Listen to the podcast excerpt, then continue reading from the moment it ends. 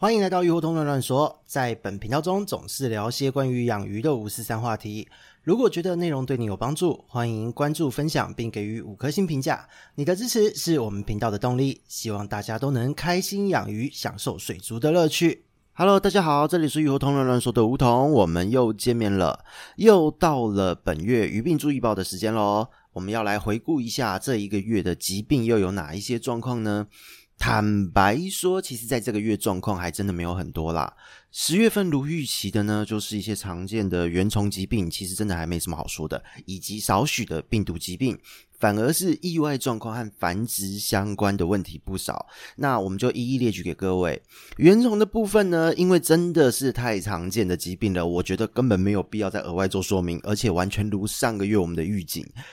不检疫的白点病、胡椒病都有发生，环境不清理产生的相关原虫疾病，比方说鞭毛虫、梨形丝膜虫都有发生。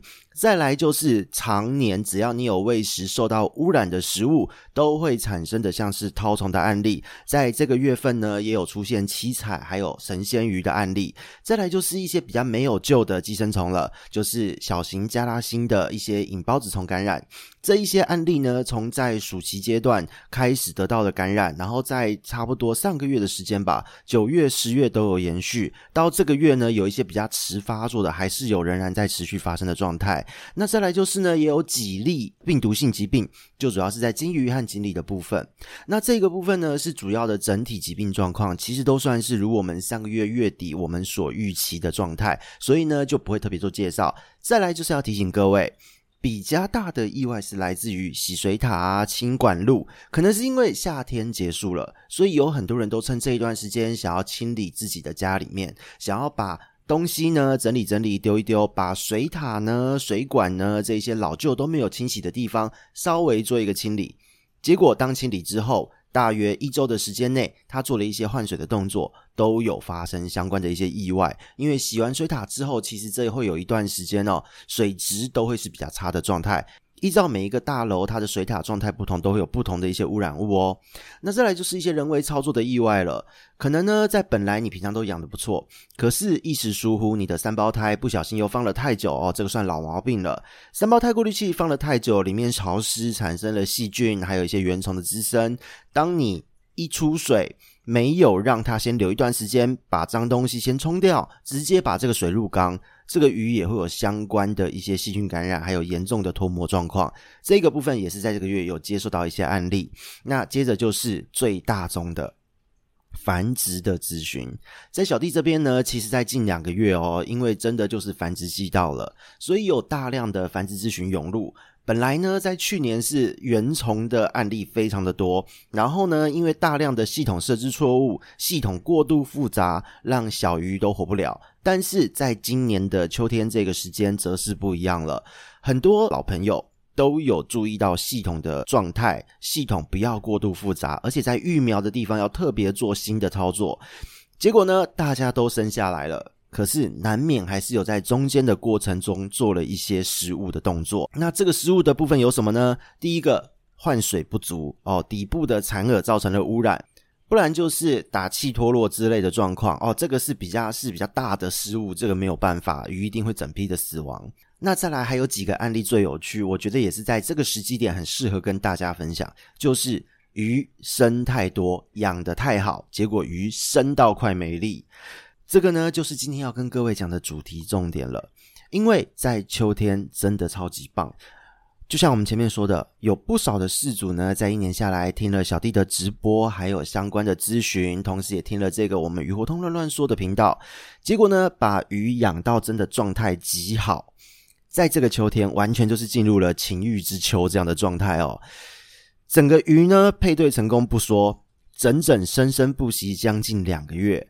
所以呢，在十月份的时间，其实接获了不止一例哦，至少有四到五个案例都有类似的描述。那我觉得已经足以跟大家做一个分享，让大家提前去做准备。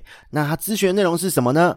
描述如下，他说。我的鱼呢，已经配对了好久了，那颜色变得好淡，而且颜色变得很奇怪，看起来有点斑驳。那身上有伤口，推测应该是打架的关系吧。那它完全拒食，本来还会吃，现在都是丢什么都不吃，可是活力很好，到底怎么了？这几个案例呢，来咨询他的描述大概都是这个样子。然后呢，我就想说，诶，他会不会是什么样的原虫或是病毒感染？毕竟也是在这个季节。当时只是想要可能在配对的过程中得到了一些疾病的感染，结果呢，一看啊，就还蛮明显的一个状态哦，直接就开始问问题了。我就问，诶，你这一对鱼是不是在这一段时间中还一直生蛋？他说对啊。然后呢，我就问，呃，是几月份开始繁殖？他说九月份左右吧。我就问他，那大概生了几胎？他说应该三胎还是四胎吧。一听到这边就哦，然后呢，我又接着问。这个鱼是什么时候开始不吃东西的？他说大概是两周前哦，两周前好。然后呢，颜色什么时候开始变成怪怪的？他说月初。那说真的哦，其实看到照片就知道个八成了。在经过简单的咨询后，就完全如自己所预料的。基本上呢，这个鱼它是已经繁殖过头的状态，它现在已经开始在进行就是所谓的自体消化的过程，开始准备把鱼全身的能量，包含了它所有维持生存所需的能量哦，它的脏器、它的功能都开始去慢慢弱化萎缩，开始把这些能量都要灌到生殖腺了。那这一个状况会发生呢？说实在的，主要是因为鱼的生理系统发生了一些变化哦。因为在繁殖时期呢，性激素会很旺盛的分泌，这个时候它会抑制掉生长激素的作用，所以一连串呢跟生长存活相关的行为或它相关的生理机能，全部都会受到影响。具体而言有哪一些呢？食欲下降啦，对外界的刺激反应变弱啦，开关灯不太有反应啊，免疫力下降啊之类的。以繁殖来说，性激素的确是需要高度的分泌，没有错。但是如果一个性激素呢，它持续维持在这个过高的浓度，进一步会发生什么事？它食欲会更低。刺激反应会更弱，免疫力又会更低，还会呢，就是像刚刚讲到的，真的就是把全身的能量，包含生存所需的能量哦，都灌到生殖腺，让这一个鱼呢，整个变成性爱机器哦，一直生，一直生，一直生，生到它死为止。那比较明显的状态，在这些事情发生之前，饲主都会观察到几个状况：第一个，鱼变瘦了，只有生殖腺的地方好像稍微肿大。再来就是颜色开始褪色，本来应该是要很漂亮的婚姻色啊，但怎么越来越暗淡？再来就是体色暗淡就算了，变得灰灰的肉色的感觉。然后呢，它原本应该是鲜艳的颜色，会留下只剩下灰黑色，然后黑色素还会残留一些。接着其他的颜色呢，其他的色素细胞好像都打不太开。那它的颜色看起来也不是紧迫纹，只是单纯的颜色变得很斑驳，整个就是肉色的底色只剩下这一些颜色而已。那这时候呢，你会发现除了它繁殖之外，好像也不会做其他的事情，不吃东西，不会探索。环境，而且繁殖行为很难被中断。过往呢，可能你丢食物，它就会开始吃东西；你换水，它就会中断，它就会躲起来。到了后来进入这样子的状态，体色变斑驳之后，连你正在换水的期间，换水到一半，它都会继续的繁殖。那万一真的被中断了哦，万一真的被中断了，你真的把他们的可能有产卵床的鱼，你把他们的产床移开，整个把它中断掉，你就会发现。种鱼呢，除了跟交配对象调情打架之外，其他时间大致上都不太会动，会龟在那边，而且会有点喘。那在这个状况之下，你如果万一真的放回产床，让他们生，你也会发现这一对鱼它的卵量好像比之前的状态还要少，而且生出来的小鱼好像孵化的时间变久了，孵出来的小鱼越来越小只，孵化率变低，而且更难带。更难带就算了，它长得也比较慢，那莫名其妙的死亡率都很高。同一批小鱼呢，有的长得好快，有的长得好慢，这一些种种的状况呢，其实都是一个蛮明显的征兆。那如果你没有特别察觉、注意到这个状况，你持续让它们维持繁殖的状态，最后呢，你会就会发现某一天鱼就忽然暴毙了，忽然躺在那边这样子。那就算不暴毙哦，也会因为部分脏器的萎缩、免疫力下降，在你日后的饲养过程中，它非常容易因为器官机能已经慢慢不见了，而产生暴毙的状况，或是直接就染病死亡。那对于药物、环境毒素、环境震荡的忍受度也会显著的降低。那其实这样子的一个状况呢，说真的，很多人在第一时间看到都会觉得是生病。那的确在这个月遇到来咨询的，都原本以为这样的状况是生病。那说真的哈，真的不是，而是呢，这个鱼除了繁殖之外，它已经没有别的目的了。以生理的角度来讲哦。激素、内分泌哦，荷尔蒙这些东西，它会很显著的控制着鱼类的行为。如果有兴趣的话，大家是可以回去听，就是在第二季第五十三集关于生理斗知识这一集。这一集录音中有关于内分泌系统有简单的描述，关于鱼的内分泌、行为、体色、成长一系列的关联。因为呢，是使用比较简单的方式去切入，非常适合非相关科系出身、一般单纯喜欢养鱼的朋友来收听。那简单来说呢，这边帮大家做个精简懒人包哦。当鱼的性激素上升，应该说所有的生物都是这样，性激素上升，生长激素就会被抑制掉，它会有一个消长关系。如果生长激素旺盛，性激素就会略低哦，它一定是一个多，另外一个就会少，它会互相抑制。那这个时候呢，当性激素过度的上升，过度的分泌，生长激素会被抑制得更彻底。同时会在启动其他的激素，产生一连串的连锁反应。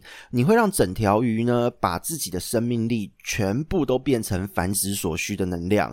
所以呢，各位不知道有没有听过一个都市传说，就是鱼繁殖会短命。你如果不要让它繁殖，就可以养得比较漂亮，养比较久。其实呢，这一句话是真的。对于鱼类来说，繁殖是非常非常非常耗能量的一件事。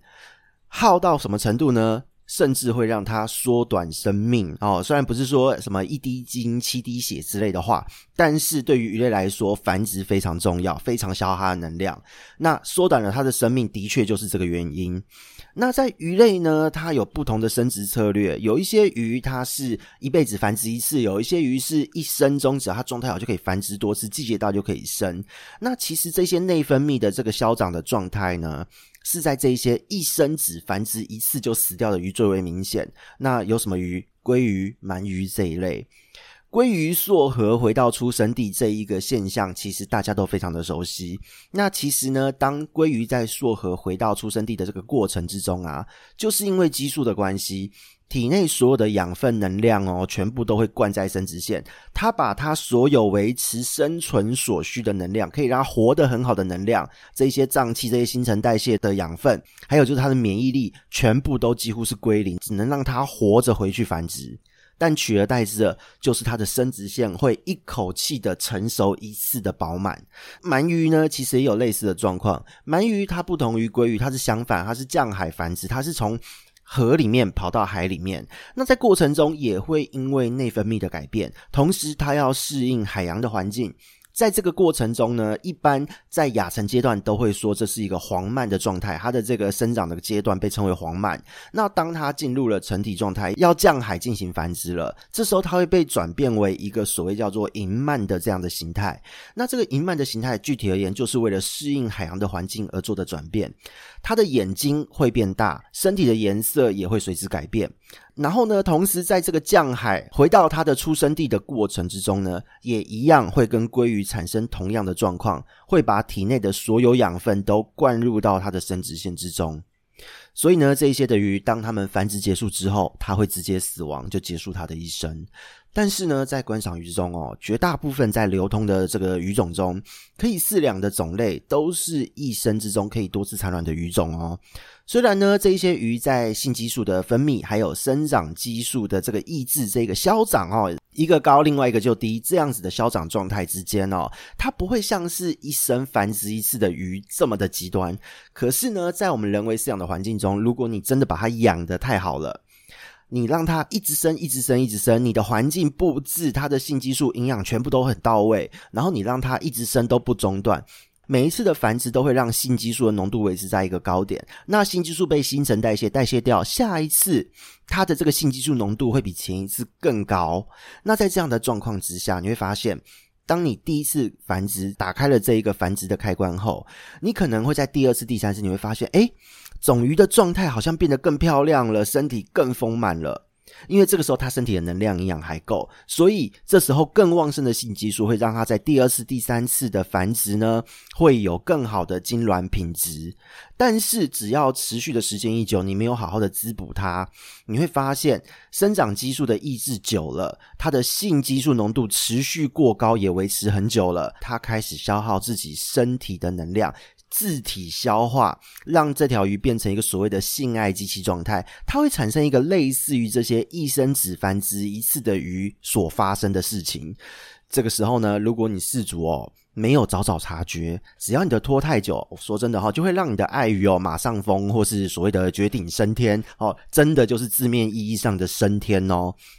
如果说你真的不小心把鱼养得太好，让你的鱼生爆，而且呢，现在正在听这一集的你，发现到你的鱼也发生了体表斑驳、持续的繁殖，然后精卵的质量越来越差，这个时候你该怎么办？相关的对策是什么呢？很简单，当你观察到这样状态的时候，代表。鱼的能量开始被转化到生殖腺上了，颜色变得斑驳，其实这是代表它的能量已经被消耗掉了，色素细胞已经开始萎缩了。这样子的状态，当你一发现，立刻。不要犹豫，就把你的这一对鱼给分开。然后呢，你一定要准备 A、B 缸哦，要设两个缸子，让设备、饲养水千万不要互通。最好这两缸中间也给它完全用有色的板子完全隔开，千万不要让这一对种鱼看到、感受到彼此。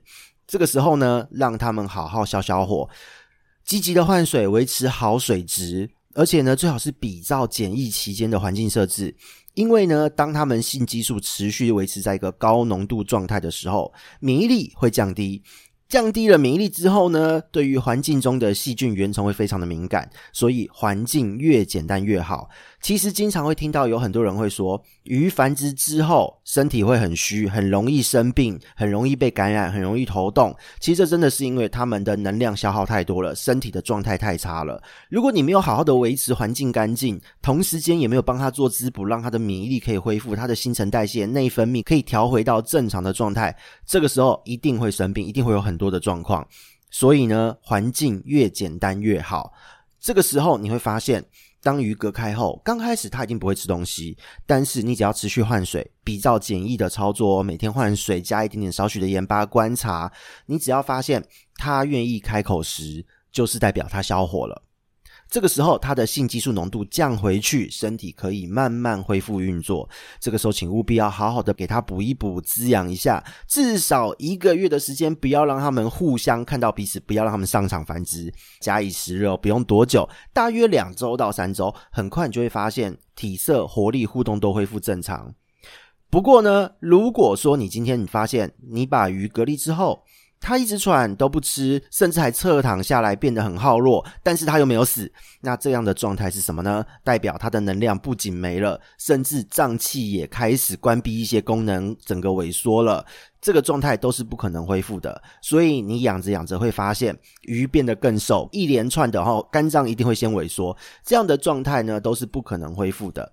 所以呢，请各位事主哦，特别是依照小弟的频道进行操作，结果养得太好的事主们，因为你真的做到了繁殖的条件了，这时候呢，一定要先道谢一下，非常感谢各位的支持。